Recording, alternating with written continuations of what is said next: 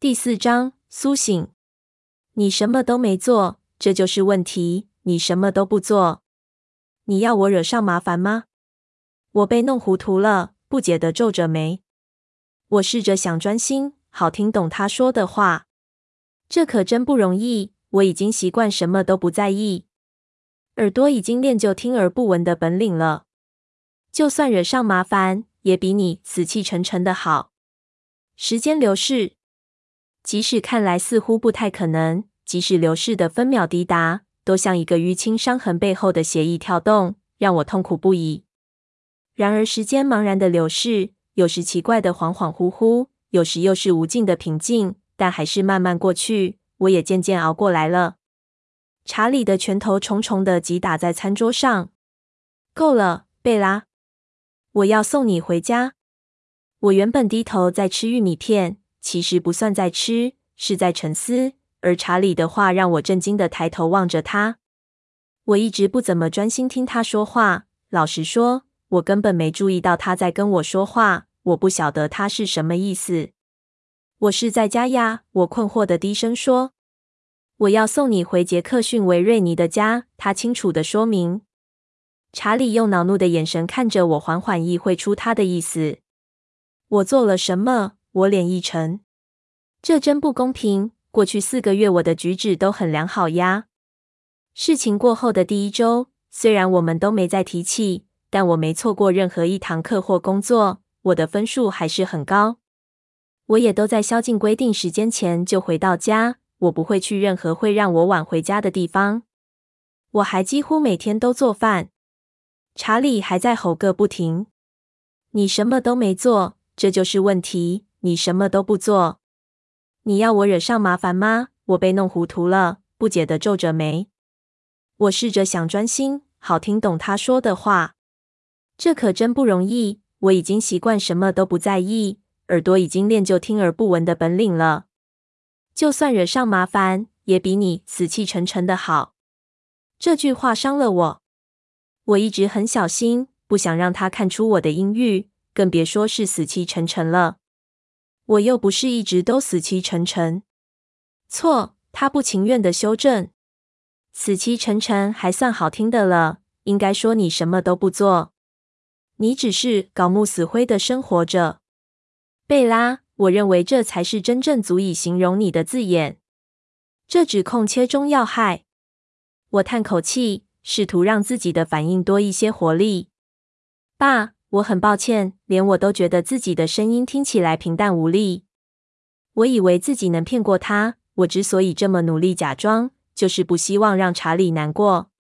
一想到我的努力竟然白费了，真让人沮丧。我不是要你道歉。我又叹口气。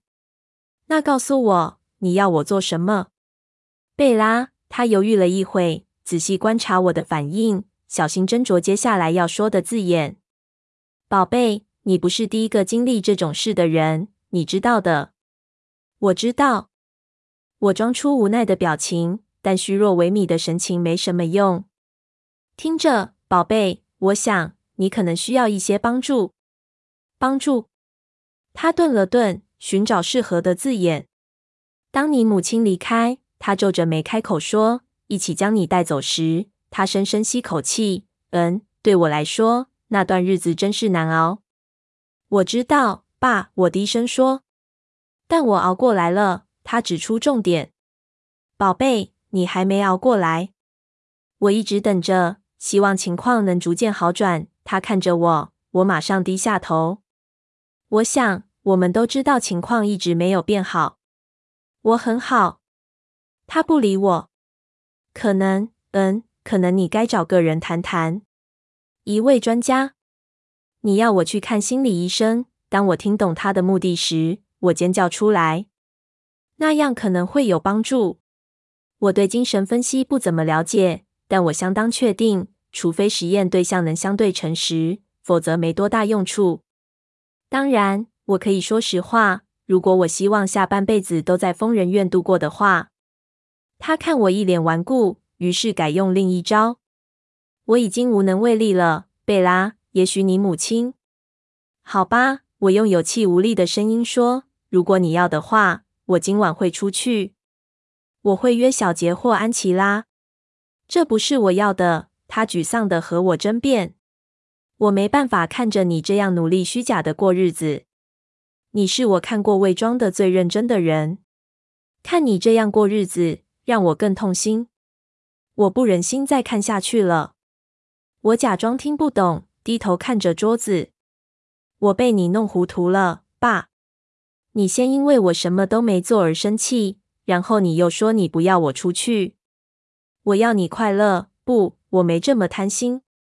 我只希望你别再那么悲伤。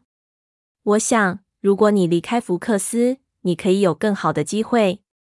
我眼中闪过一丝想法，我很久没有这样思考了。我不会离开的，我说。为什么？他追问。我只剩最后这一学期，这样会毁了一切。你是个好学生，你可以熬过来的。我不想回去和妈吉费尔一起住。你妈很希望你搬回去。佛罗里达太热了。他的拳头再次重击在餐桌上。我们都知道这里真正发生的事，贝拉，这对你不好。他深吸口气。已经好几个月了，没有电话，没有信，没有联络。你不能一直这样等他。我怒视着他，热气慢慢上升，冲到我脸庞。我已经好久没有因为情绪而长红脸了。他明知道我不准他提起这件事的。我没有在等任何事。我也不期望任何事。我用死板板的语气说：“贝拉。”查理再次开口，声音很激动：“我得去上学了。”我打断他，站起来，推开我根本没吃的早餐，将碗放在水槽内，但没洗。我不能再和他谈下去了。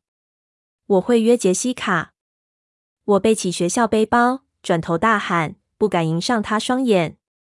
我可能不会回家吃晚饭。我们会去安吉拉斯港看看电影。我在他还来不及反应前走出大门，因为急着逃离查理，我成为第一个到校的学生。好处是我停到很棒的停车位，坏处是我有太多自由时间，而我一直都想避免有自由时间。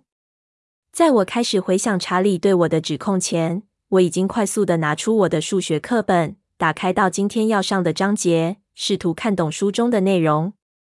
读数学课本比听数学课还难受，但我已经很拿手了。过去几个月，我花在数学上的时间比以前还多出十倍，结果让我维持 A 的分数。我知道瓦纳先生认为我的进步全归功于他卓越的教学技巧。如果这能让他高兴，我不会打破他的美梦。我强迫自己待在停车场，等到车都快停满了，才冲进英文课教室。这堂课要读的是。动物农场是一本轻松的读物。我不介意共产社会主义。在经历精疲力竭的罗曼史后，如果课程都能像这样，我倒挺欢迎的。我坐好后，心不在焉地听着伯特先生讲课。在学校的时间总是过得很快。下课铃很快就响起，我开始收包包。贝拉，我认出这是麦克的声音。他还没开口，我就知道他想说什么。你明天要上班吗？我抬起头，他靠在走道旁，脸上带着焦急的神情。每周五他都问我同样的问题，根本不管我从未请过病假。嗯，唯一的例外是几个月前那一次，但他没理由这么关心我是否去上班。我可是模范员工。明天是周六，不是吗？我说，这正是查理之前对我说的话。我这时才了解到。我的声音是多么的死气沉沉。嗯，是啦，他同意。西班牙文课见。他挥挥手，转身离开，并没打算陪我走去上课。我步履艰难地走向数学课教室。这堂课我坐在杰西卡旁边。已经过了好几周，也许过了好几个月。我在大厅经过小杰身边时，他都没跟我打招呼。我知道自己不爱交际的态度惹恼他。他很生气。现在想跟他谈谈的话，应该不太容易。特别是我想请他帮忙。我在教室外徘徊，小心地拿捏态度，不断预演。我知道自己得从事一些社交活动，否则无法再面对查理。我知道我没法骗他，但也许我可以独自一人开车去安吉拉斯港，再开回来，这样我车子的里程表才会显示正确的里程数字，预防他会检查的可能。这个方法挺吸引我的。杰西卡的母亲是本镇最大的八卦中心，让查理越早遇见史丹利太太越好。等他遇见了，那我向他提起时，他就不会产生怀疑，谎言就完成了。叹口气，我冲进门打开的教室。瓦纳先生给我一个白眼，他已经开始上课了。我冲到座位上，当我坐在他旁边时，杰西卡并没抬头看我。我很高兴，我有四十五分钟能预习。这堂课过得比英文课还快。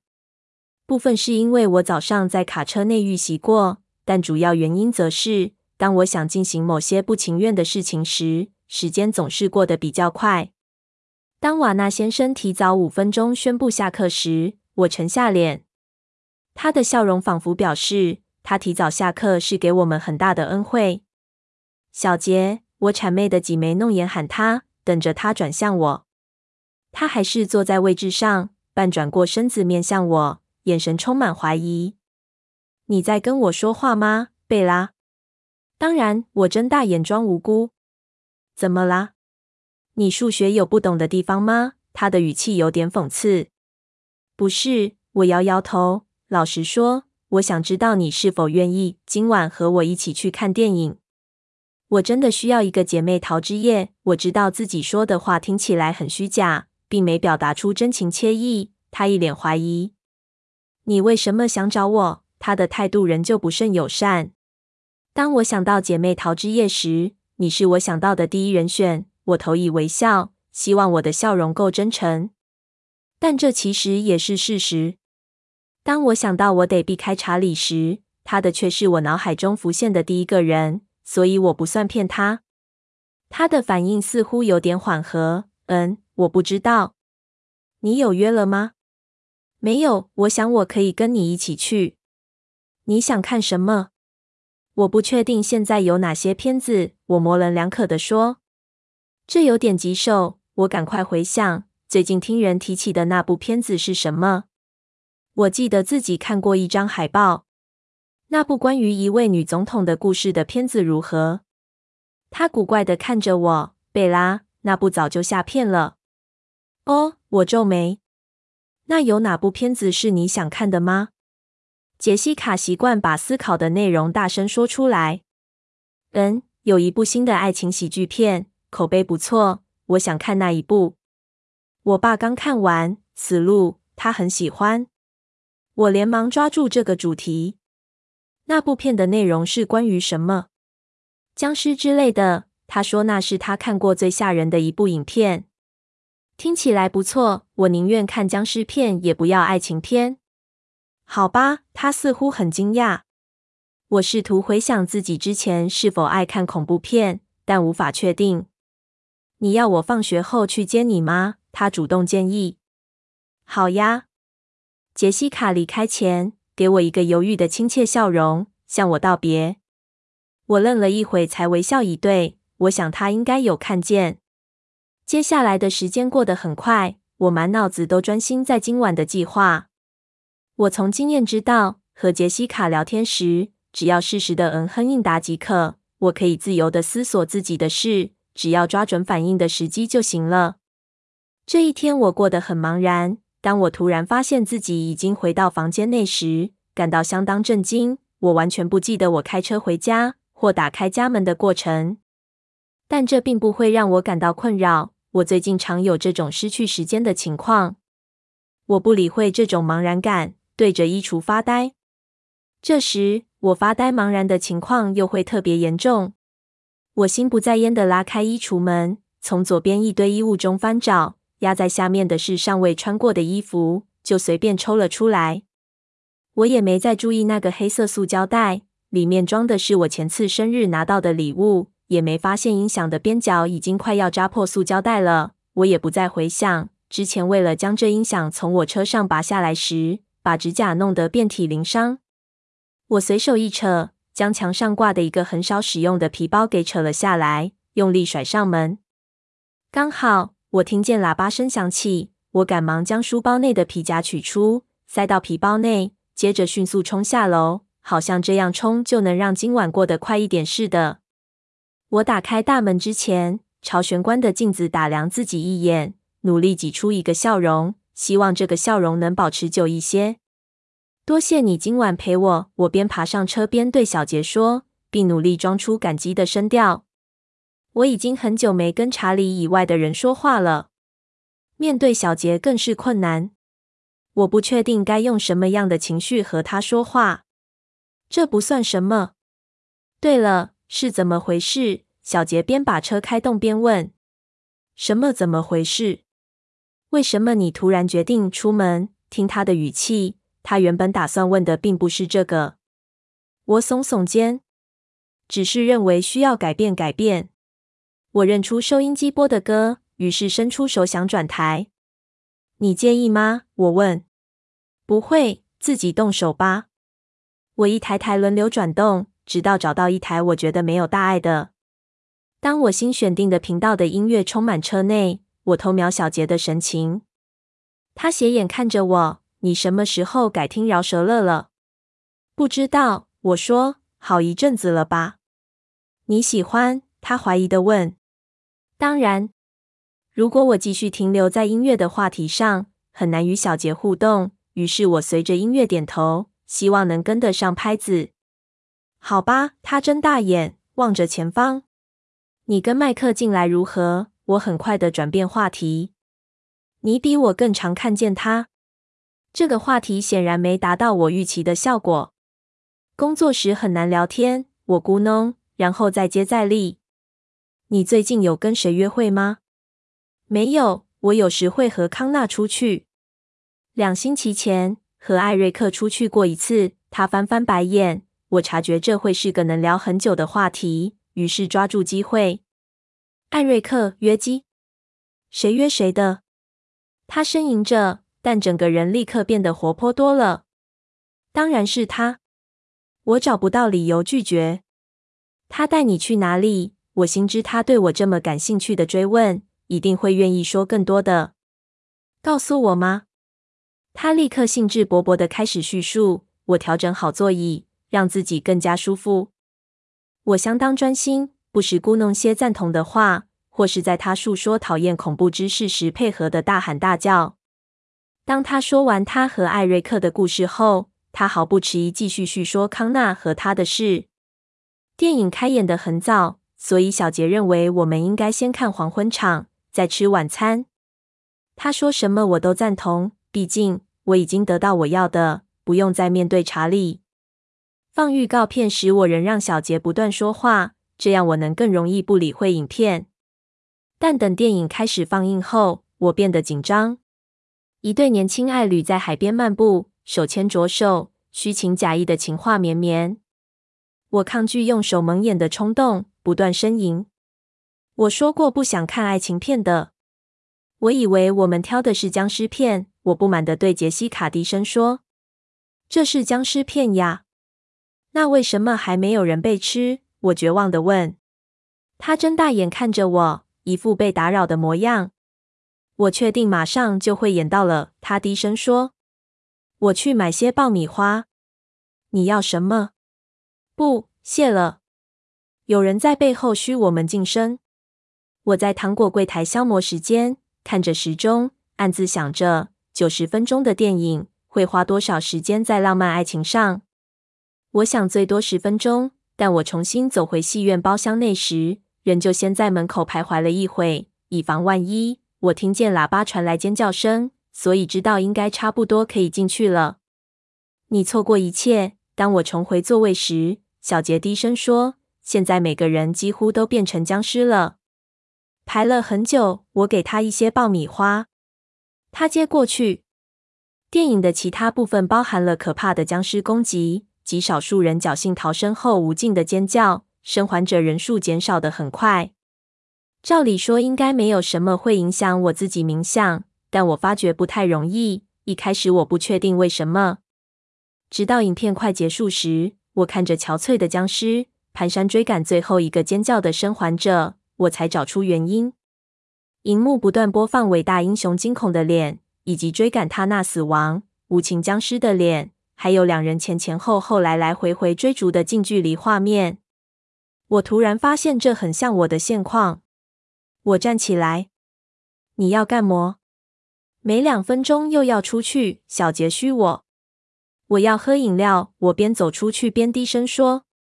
我坐在戏院包厢门外的长椅上，努力要自己不要回想这一切有多讽刺，但真的够讽刺的了。我费尽心思，没想到最后却被一个僵尸捉弄。这我事先倒没想到。我不是没梦想过成为一个神话般的怪物，只要不是变成一个奇形怪诞、逼真的尸骸即可。我摇摇头，打断思绪，感觉很痛苦，但我还是忍不住回想我之前希望过的梦想。此刻，我绝望的发现，我不是英雄，我的故事结束了。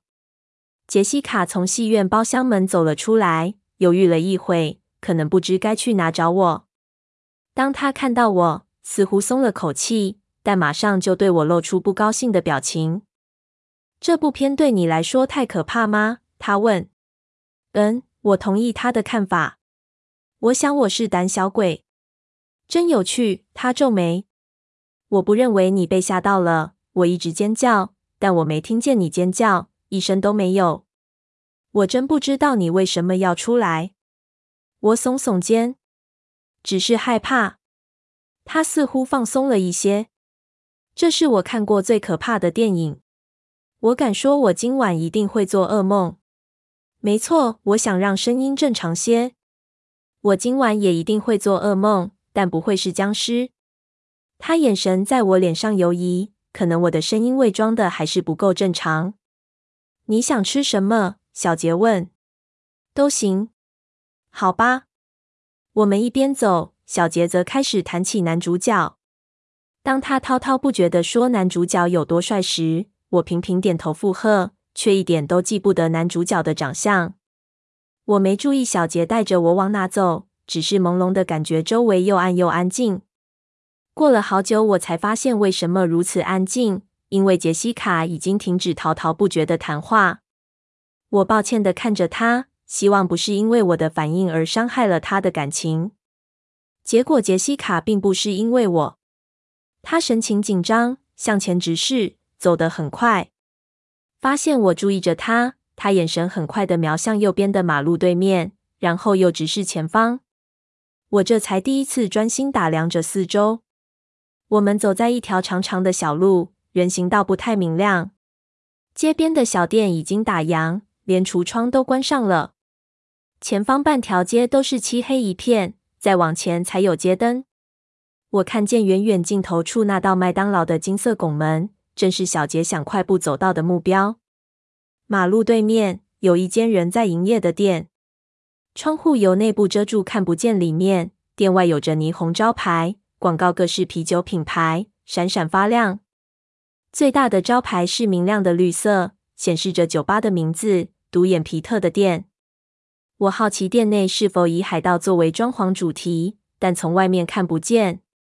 金属大门敞开，看得到里面极为昏暗，低沉的噪音传到街上，从这儿都听得见冰块在玻璃杯内铿锵的声响。有四名男子倚着门旁的墙壁。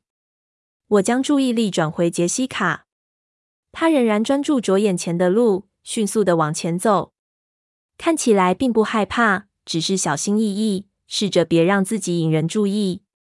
我暂时停止刚才的胡思乱想，又回头看着那四名男子，这感觉似曾相识。虽然街道不同，是不同的夜晚，但场景神似。有一位也是又壮又黑。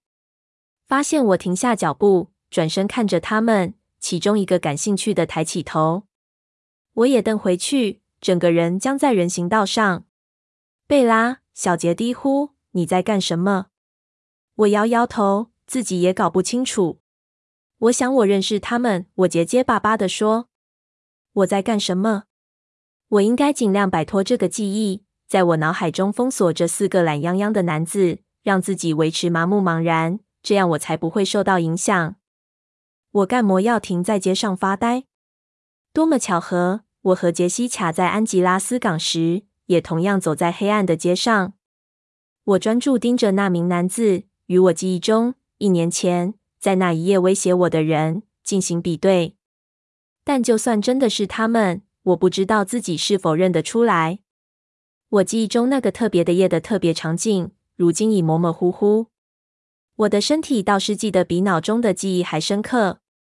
当我犹豫不定着该跑还是站在原地时，双腿紧张得不得了。当我挣扎着想大声发出尖叫时，喉咙却干涩不已。我想将手握成拳头，却发现手指关节僵硬。当那名黑发男子叫我甜心时，我颈背全都是鸡皮疙瘩。这些人模糊暗示的言行和之前那一晚的人完全不同。我突然了解，他们不过就是一群陌生人。虽然这里很暗，虽然他们人数比我们两人多，但就只是这样而已。接着，杰西卡担忧的声音打断我的思绪。他在我背后喊着：“贝拉，走吧。”我不理他，缓缓向前走着，不自觉地向那边移动。我不知道原因，但那个男子所呈现的隐隐威胁，将我引向他们。这是一种不自觉的冲动，我已经很久没有这种冲动了。我跟着本能走，我的脉搏中传来不熟悉的悸动，肾上腺素。我突然了解，这正是我长期缺乏的东西。如今沿着我的脉搏很快的冲刺，和我麻木的感官产生冲突。这感觉好奇怪，既然不恐惧，为什么还会产生肾上腺素？好像我此刻回到前一次的场景，回到安吉拉斯港黑暗的街道上，和那群陌生人产生的回应。我没有害怕的理由，我无法想象，在这世界上还有什么事能让我害怕，至少心理上不会有。这是变得麻木、失去感觉的好处之一。我跨越马路，正走到一半，小杰抓住我的手臂，想阻止我。贝拉，你不能进去酒吧！他气急败坏地说。我没打算进去。我粗鲁地甩开他的手。我只是想看看。你疯了吗？他低声说。你要自杀吗？这问题抓住我的注意力。我双眼瞪着他。不。我没有，我带着防御的口气回应他，但我说的是真的。我没有要自杀，就算一开始死亡毫无疑问能带来解脱，我都没考虑过。我欠查理太多，我觉得对瑞尼也有责任，我得为他们想想。而且我承诺过，绝不做任何蠢事或鲁莽行事。因为这些原因，我至今还活着。想起我的承诺。我顿感内疚，不过我不认为自己现在做的事算是蠢事。这又不像割腕之类的。小杰双眼睁得圆大，嘴半张。他说自杀其实是种夸张的说法，我太当真，没及时察觉。去吃东西吧，我鼓励他，朝快餐店方向挥笔。我不喜欢他看我的眼神。我一会就过去。我转身离开他。再次朝那男子走去，他用顽皮好奇的眼神看着我们。贝拉，马上停下来！我全身僵住，无法行动的站在原地。这不是杰西卡斥责的声音，这是发怒的声音，熟悉的声音，美丽的声音。虽然语带怒气，但仍旧像像天鹅绒般轻柔。这是他的声音，我异常小心的避免想起他的名字。而且我很惊讶，这个声音竟然没让我膝头一软，没被沮丧折磨的跪倒在人行道上。这一点都不痛苦，完全不会。我一听到他的声音，一切事情马上都变得清清楚楚，好像我的头突然间从某种黑洞中抽离。我的感官现在能够察觉一切：招牌、声音、冰冷空气。我没发现冷空气锐利的扫过我脸庞。以及从敞开的酒吧门内散发的气息，我震惊的望着四周。回到杰西卡身边，那可爱的声音命令我，但还是很生气。你答应过我不做傻事的。我一个人站着，杰西卡站在离我几尺远的地方，双眼恐惧的望着我。倚着墙的陌生人困惑的看着我，狐疑我想干什么？怎么会站在马路中央，动也不动？我摇摇头，想弄清楚。我知道他人不在这儿，但感觉他离我好近。这是自从自从我们结束后第一次这么靠近我。他声音中的愤怒充满关切，这种愤怒我原本很熟悉，我觉得好像已经一辈子都未曾听过了。你说到要做到，声音渐渐远离，好像音量被关小声的收音机。我开始怀疑自己是不是得了妄想症。没错，一定是被回忆触发的，因为这似曾相识的场景。奇特的和那一夜如此相似。我在脑中快速思考所有的可能性。可能一，我疯了。这是一般人听见脑海中有声音时的普遍性看法。可能，可能二，我的潜意识提供我想要的东西。痛苦造成的短暂松懈，脑海中产生不正确的念头。他关心我的生死，所以潜意识满足我的希望。脑海中反射的是我的希望。第一个是，如果他在这里；第二个是，他关心我的遭遇。可能，暂时我还没想到第三种可能，所以我希望是第二个可能。我的潜意识发挥过了头，这样想总比认为自己该进医院治疗好些。不过，我的反应一点都不正常，因为我太高兴了。我一直害怕从此再也听不见他的声音。其他什么都可以不要，唯独他的声音不行。我顿时满怀感激，感谢我的潜意识让我再度听到他的声音。我不可以再想他，这是我一直严格禁止自己的。当然，我不可能完全做到，我毕竟是人。但我练习的愈来愈好，所以我能避免再度感到痛苦，一直维持到现在。但这样练习的结果是，我变得无穷无尽的麻木茫然。在痛苦和麻木中间，我选择麻木。我等着痛苦再度来袭。我不要麻木。经过这几个月的麻木后，我的感官如今变得不寻常的紧张，但正常的痛苦已经不再产生。如今唯一的痛楚来自绝望，因为我再也听不见他的声音了。还有第二个选择，聪明的做法是不要被这消极的可能发展继续影响我。这绝对是神志不清造成的。如果继续鼓励这种妄想，那就太愚蠢了。可是他的声音消失了。我向前走一步，想测试。贝拉，转回去！他怒吼。我松口气，安心了。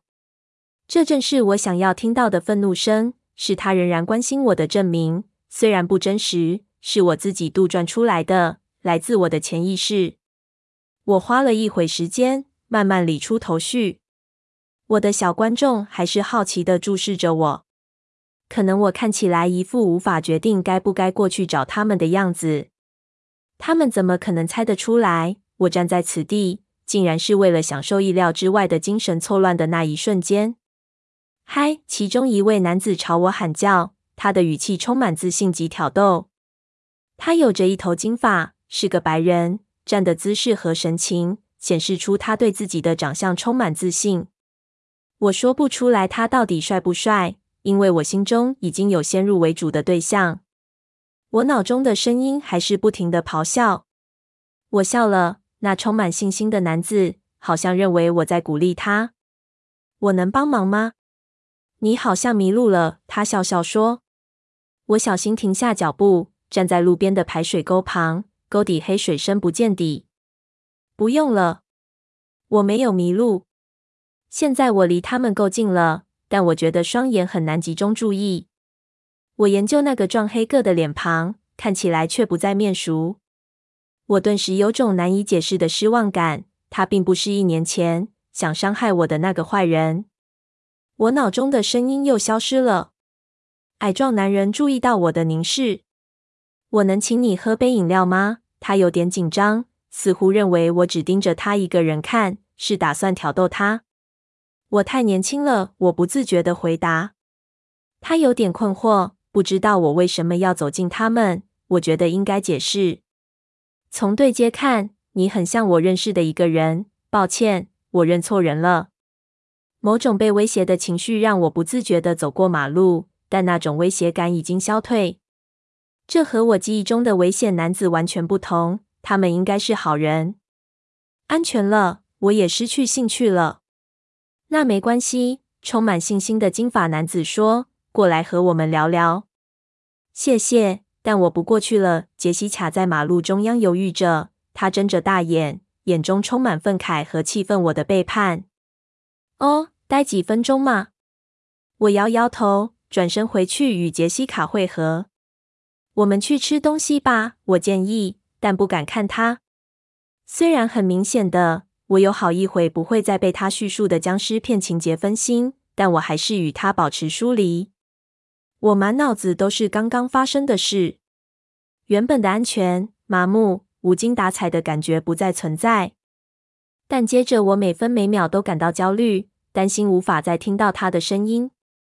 你在干什么？杰西卡顿声问。你又不认识他们，他们可能是疯子。我耸耸肩。希望他能放弃这个话题。我以为我认识其中一个人，贝拉·史旺，你真是个怪人。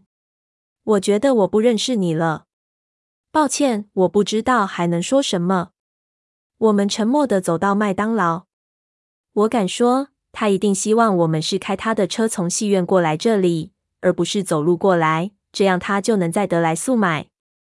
他现在十分渴望今晚快点结束。就像我之前一样，我们吃东西时，我找了好几次话题想跟他聊天，但杰西卡不太合作。我想我是真的惹毛他了。当我们回到车上，他打开收音机，转到他最喜欢的电台，把音量开得很大，这样我们就不必聊天。我无需费心就能无视电台声音的存在。虽然现在我的脑海第一次不再是麻木空洞。有太多事我得弄清楚，没空理会音乐声。我等待着，等着麻木或是痛楚的感觉再度回来，因为我确信痛楚一定会再来。我打破我的个人原则，不再赶走回忆，反而迎向回忆。我听见他的声音，在我的脑海中清清楚楚。我很确定，接下来的日子我会不断回忆。然而现在我已经找不回原本保护着自己的麻木茫然了。我浑身警觉，这吓坏了我。但我全身至今最强烈的情绪仍旧是解脱，解脱来自我的灵魂深处。我越是努力不去想它，就越不容易忘记它。夜深时，当无法入眠的精疲力竭打破我的防备，我担心自己对他的记忆将会消逝。有一天，我将再也想不起他眼珠的颜色，他冰冷肌肤带给我的感觉，或是他声音的特质。我可以不再想，但我一定不能忘记，因为那是唯一我相信让我活着的证据。我要知道它真的存在过，只要这样就好，其他一切我都能忍受。只要它真的存在过，这正是为什么我现在变得愿意待在福克斯的原因，也是为何当查理建议我改变时，我与他争辩的原因。但老实说，我留不留应该无所谓，因为他们都不会再回来了。然而，一旦我搬去杰克逊维，或是其他明亮和不熟悉的地方，那我要如何才能确定它真的存在过？在一个我无法想象它的地方，我的信念将会渐渐遗忘，那样我真的会活不下去。不准自己再去回想，却又不敢忘记，真难拿捏。我惊讶地发现，杰西卡已经将车停在我家门前。回来的路途好像没花多少时间，短得多。我没办法想象杰西卡竟然这么久都没说话。感谢你陪我出来，小杰。我边打开车门边说：“今晚真的很有趣。”我希望“有趣”是个正确的字眼。当然，他低声说：“看完电影后的那，我很抱歉。”算了，贝拉。他望着前方的挡风玻璃，并没有看我。他似乎更生气了。星期一见。好，再见。我放弃，关上车门。他立刻开走，还是没看我一眼。我一走进屋内就忘了他。查理在客厅中央等我，手臂紧紧交叉环在胸前，手握成拳。嗨，爸！我心不在焉地说，避开查理，直接往楼梯走去。我想再被他带住前上楼。你去哪了？他追问。我惊讶地看着父亲。我和杰西卡去安吉拉斯港看电影。我早上说过了。嗯哼，他闷哼一声。有问题吗？他研究我的神情，双眼圆睁，好像看到某种意料之外的东西。嗯，没事。玩得开心吗？当然，我说。我们看僵尸吃人，很好的电影。他眯起眼。晚安，爸。他这才让开，我急忙冲进房间。我在床上躺了几分钟，痛楚渐渐浮现，我躺不下去了。